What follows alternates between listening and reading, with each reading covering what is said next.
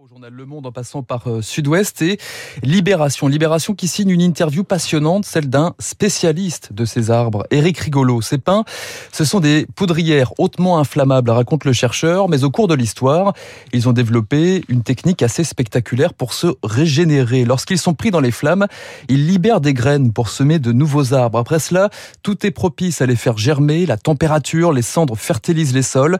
Au bout d'une dizaine d'années, la pinède s'enrichit d'espèces feuillues, mélangées avec plus de diversité. Rien n'est encore perdu, dit ce chercheur, avec un bémol.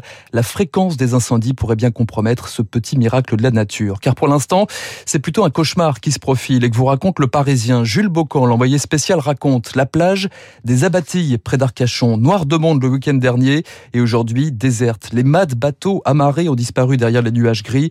Au loin, on distingue à peine la dune du Pilat. Ça fait deux heures que ça pète, témoigne un habitant. Ces explosions, ce sont les bouteilles de gaz, des campings nichés dans la forêt, au pied de la dune et le long de la route.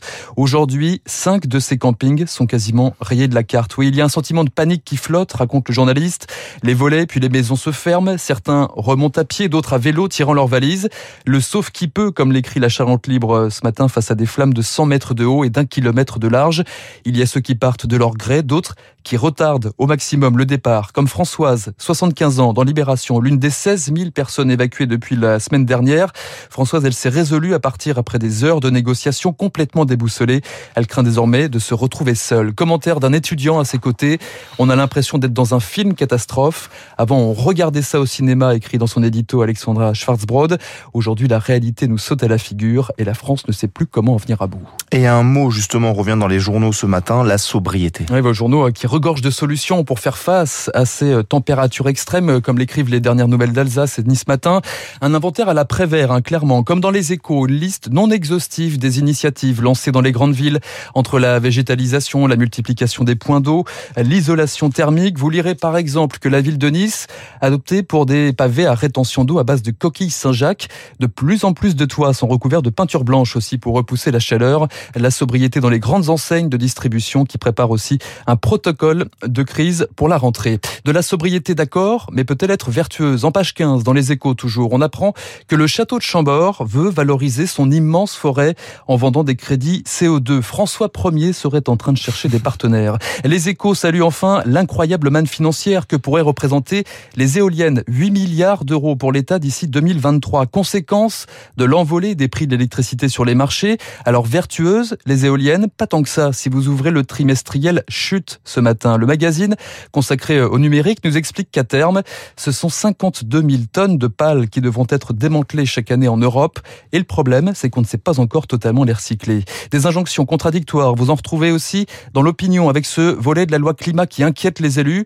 L'objectif, zéro artificialisation des sols, une absurdité, dit l'opinion. Concrètement, cette législation complique l'installation de panneaux photovoltaïques. Pourtant, l'ambition du gouvernement, c'est d'en déployer 70 à 120 000 hectares d'ici 2050. Injonction contradictoire. Enfin, dans le Figaro, on parle cette fois d'EDF, comment le champion de l'électricité est devenu un cauchemar pour les actionnaires.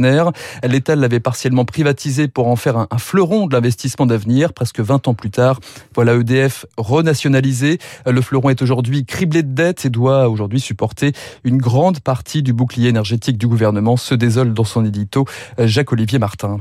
Dans le Figaro, un grand dossier consacré aux revenants du djihad. Et en particulier, ces quelques 200 mineurs revenus avec leur mère de Syrie depuis 2012. Un casse-tête, ces enfants, pour l'aide sociale. Mais un éducateur reste optimiste. Leur point commun, une fois rentrés, c'est leur soif de découverte. Ils sont intéressés par tout ce qu'on peut leur proposer comme activité. L'école, c'est comme une bouée de sauvetage. Ça leur permet d'être valorisés, de lutter contre les traumatismes. Celle de la séparation de leur mère à l'aéroport en arrivant en France. Celle de l'ultra-violence de Daesh et des camps qu'ils gardent sous silence la plupart du temps. Une réalité bien loin de ce que racontent leurs parents à la sortie de l'avion. Un discours extrêmement lisse, détaille cet éducateur. Ces mères veulent faire croire que sous l'État islamique, elles vivaient à la campagne. Des mères de famille difficiles à cerner, raconte aussi le Figaro. Elles sont 320 aujourd'hui. Certaines sont capables de repentance devant les juges, mais de pas pratiquer un islam rigoriste une fois en détention. Dénouer euh, le vrai du faux, c'est aussi en Ukraine. Entre rumeurs et règlements de compte, cette fois, la chasse aux collabos est ouverte dans le pays, vous raconte la Croix, alors que Volodymyr Zelensky euh, fait le ménage dans sa garde rapprochée. Dans les villages, des centaines de personnes sont poursuivies pour des faits de collaboration avec l'envahisseur russe, comme le maire d'une petite ville au nord de Kiev, Arrêté pour avoir proclamé l'avènement de l'autorité russe sur son territoire. En réalité, Alexander M, c'est son nom, aurait négocié avec des contrebandiers des livraisons d'essence pour les agriculteurs des environs. On nous accuse tout bonnement d'avoir survécu, s'indigne une élue municipale. D'autres parlent plutôt de mauvaise langue, d'inimitié antérieure à l'invasion qui aurait ainsi pris leur revanche. Aujourd'hui, pas moins de 200 enquêtes pour collaboration avec l'ennemi ont été lancées dans le pays. Dernière en date, raconte la Croix, une femme mise en examen. Elle avait fourni de l'alcool et du tabac à des soldats russes pour se déplacer librement. Et on va terminer par une descente vertigineuse. Alors celle des cyclistes du Tour qui reprennent le vélo aujourd'hui, première étape euh, pyrénéenne. Et la Croix ne nous parle pas d'ascension, mais plutôt de, de, descente. Gros plan sur ces vites virtuoses de la trajectoire et de la vitesse. Branchez votre radar, Gaël. Christ, Ça y est, c'est fait. Alors voilà, Christopher Froome, flashé à 80 km heure. C'était en 2016. Qui dit mieux Tom Pitcock, le roi de la discipline, plus de 100 km heure sur un vélo. Soit prudent quand ah même. Bah, faut un être prudent. Hein. Faut des bons freins surtout. Descendre, c'est une attention de, de tous les instants on rencontre un autre champion de la descente, euh, Frédéric Vichor. On est presque en apnée pour pouvoir se concentrer. En fait, on est aussi lessivé en bas d'une descente qu'après une montée. Le Tour de France est sadique et masochiste. Ce n'est pas, pas moi qui le dis, mais le coureur français. Ah, je pensais, je pensais. Non, mais on aurait pu croire. Mais c'est le coureur français Anthony Turgis, interrogé dans le Parisien. Le Figaro lui a poussé le concept jusqu'au bout. 11 idées pour épicer le Tour de France, c'est-à-dire en page 10.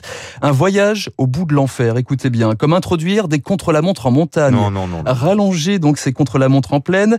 Euh, pourquoi pas une étape marathon de 300 km et une épreuve de cyclocross? Des idées aussi cruelles les unes que les autres soumises à Laurent Jalabert. Alors je mets en suspense tout de suite. L'ancien champion cycliste les rejette quasiment toutes. Ça ne fait pas de mal d'avoir un peu de sobriété. Non, mais déjà que c'est compliqué, on va pas non plus en rajouter pour ces pauvres coureurs. Sous voilà, 38 voilà. degrés en plus. Hein. Oui, en plus, sous 38 degrés. Merci beaucoup, Marc Bourreau, pour cette revue de presse toujours si savoureuse. Il est 8h, bientôt 40 sur Radio Classique. Et dans un instant, c'est Eugénie Bastier, notre esprit libre.